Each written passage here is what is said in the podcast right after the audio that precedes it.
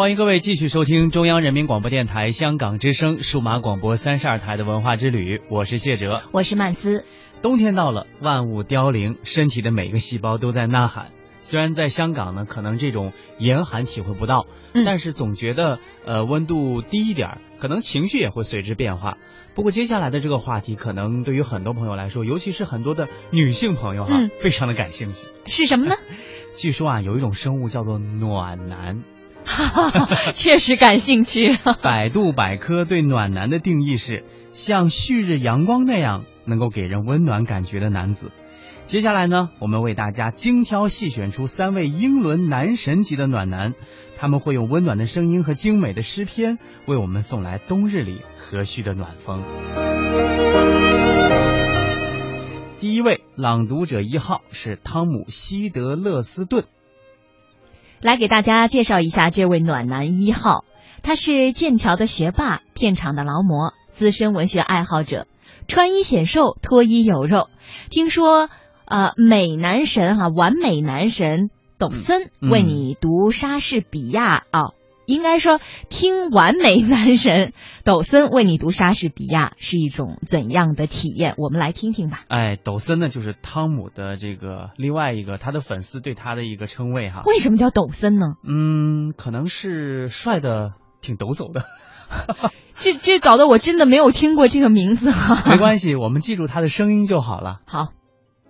Sonnet Eighteen by William Shakespeare Shall I compare thee to a summer's day? Thou art more lovely and more temperate. Rough winds do shake the darling buds of May, And summer's lease hath all too short a date. Sometime too hot the eye of heaven shines, And often is his gold complexion dimm'd, And every fair from fair sometime declines by chance or nature's changing course untrimmed. But thy eternal summer shall not fade, nor lose possession of that fair thou owest, nor shall death brag thou wander'st in his shade, when in eternal lines to time thou growest. So long as men can breathe, or eyes can see, so long lives this, and this gives life to thee. 点评一下， 我能说有点陶醉吗？啊，的确，这个英文朗读我们以往在节目当中展现的比较少，但是今天听到呃一些英国著名的演员，尤其是。被称为暖男级的男神哈，他们读出来的确还是蛮性感的。呃，你看你你作为一个男士，你都能说出“性感”这个词，可见这个声音的魅力对于女性来说是有多大的诱惑力哈。所以我就提醒很多的听众朋友哈，有的时候我们总是特别关注于明星的颜值，嗯，忽略了忽略了他的声音，对对对。但是像我觉得。虽然你说的这个男神我没有见过他哈，但是我觉得有着这样温暖和具有诱惑力的声音的人，他的长相一定会有特殊的魅力。嗯，你可以搜一下，你一定看过他的电影哈。啊，我我有个建议哈，既然我们展现过了英文，我们是不是也展现一下中文呢？对呀。啊，那你来一下吧。啊，你这是给我下套啊！这是。英文朗读之后，我们来欣赏一下他的中文译作。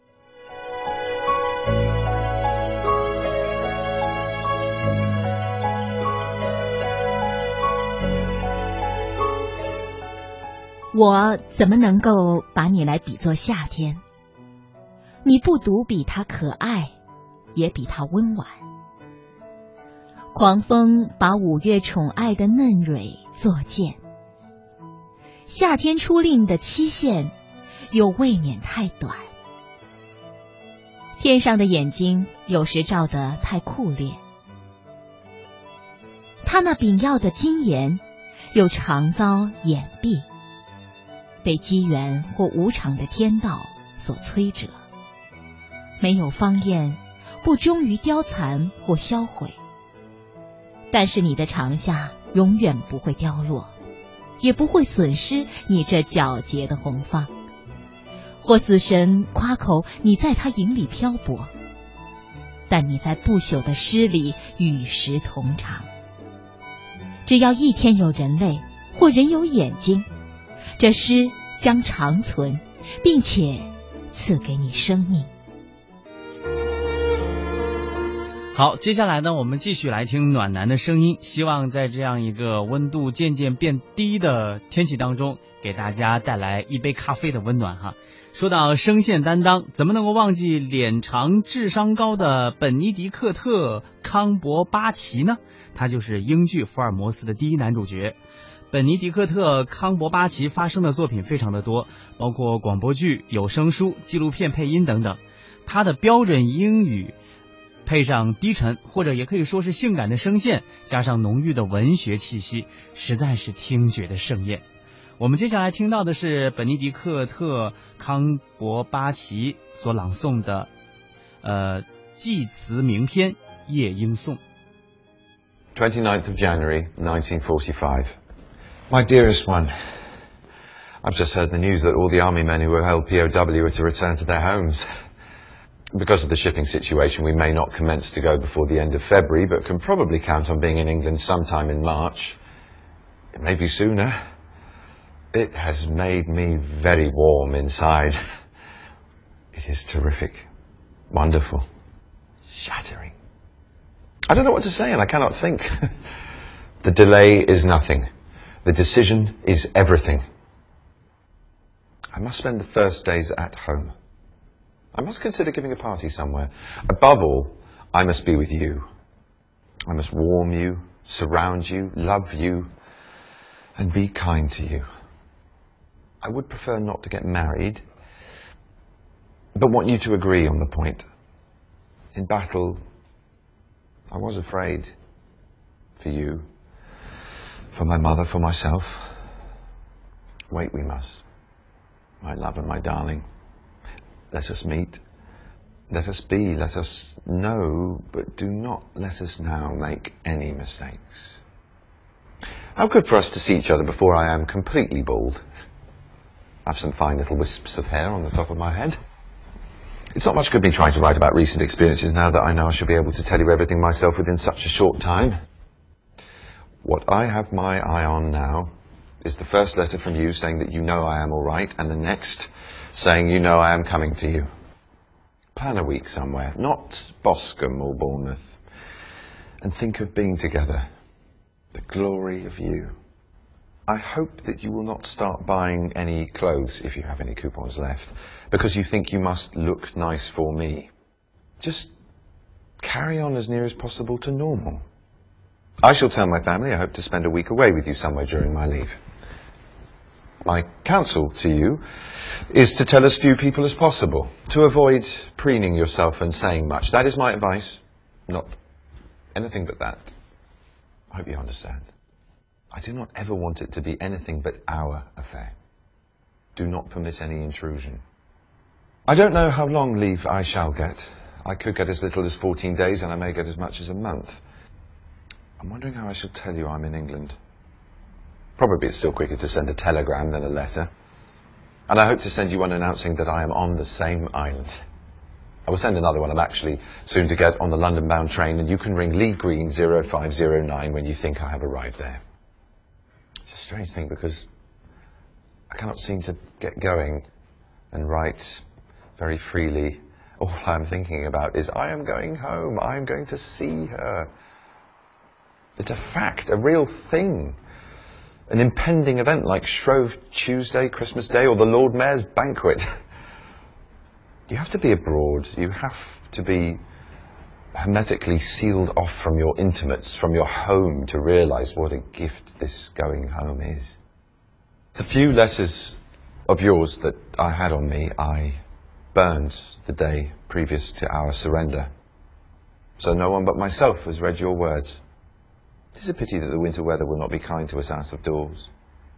But it will be nice sitting next to you in the pictures, no matter what may be on the screen. It will be grand to know we have each other's support and sympathy. Won't it be wonderful to be together? Really together in the flesh. Not just to know that a letter is all we can send. I love you, Chris. 我个人挺喜欢他的， 嗯，我觉得还是没有第一个的声音有魅力。但是你不觉得他，因为他本身可能是演员的基本功挺扎实的，所以他的节奏感富于变化。对。嗯，同时我就觉得，什么时候我也能把英语说成这样啊？你把汉语说成这样，同样也是不错的。接下来我们的朗读者还在继续啊，除了上面两位男神，还有一位剑桥学霸男神也是必须不可以缺席的，他就是英剧《唐顿庄园》里的大表哥丹·史蒂文斯。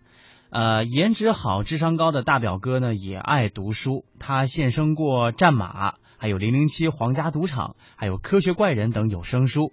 我们来听一段这个大表哥出品的《寂寞数星星》吧，它是由海伦·迪莫尔所著的，让大家来欣赏一下。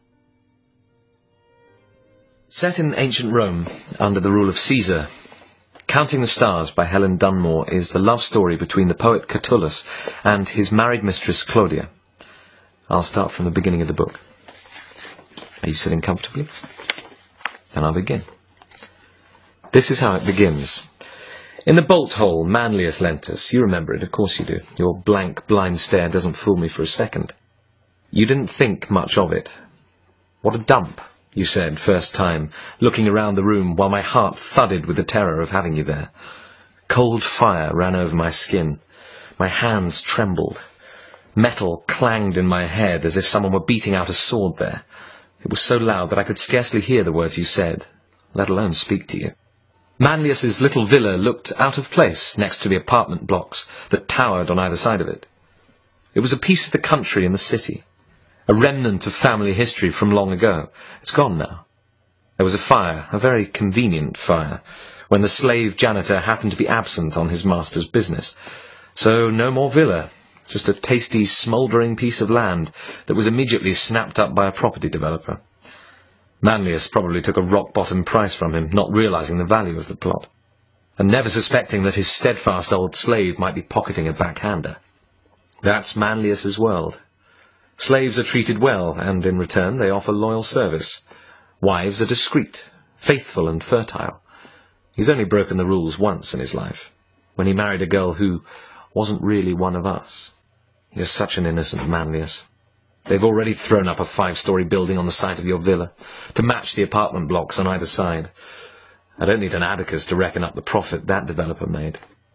As usual, the new place has a handsome facade, and not much behind it. It's built on air, held up by a few beams here and there, and a random scattering of brick. It'll fall down in a decade or two, but until then, it'll hold dozens and dozens. 三大男神，三个暖男，呃，我们都听了一遍， 呃，比较一下吧。曼斯，你更喜欢谁？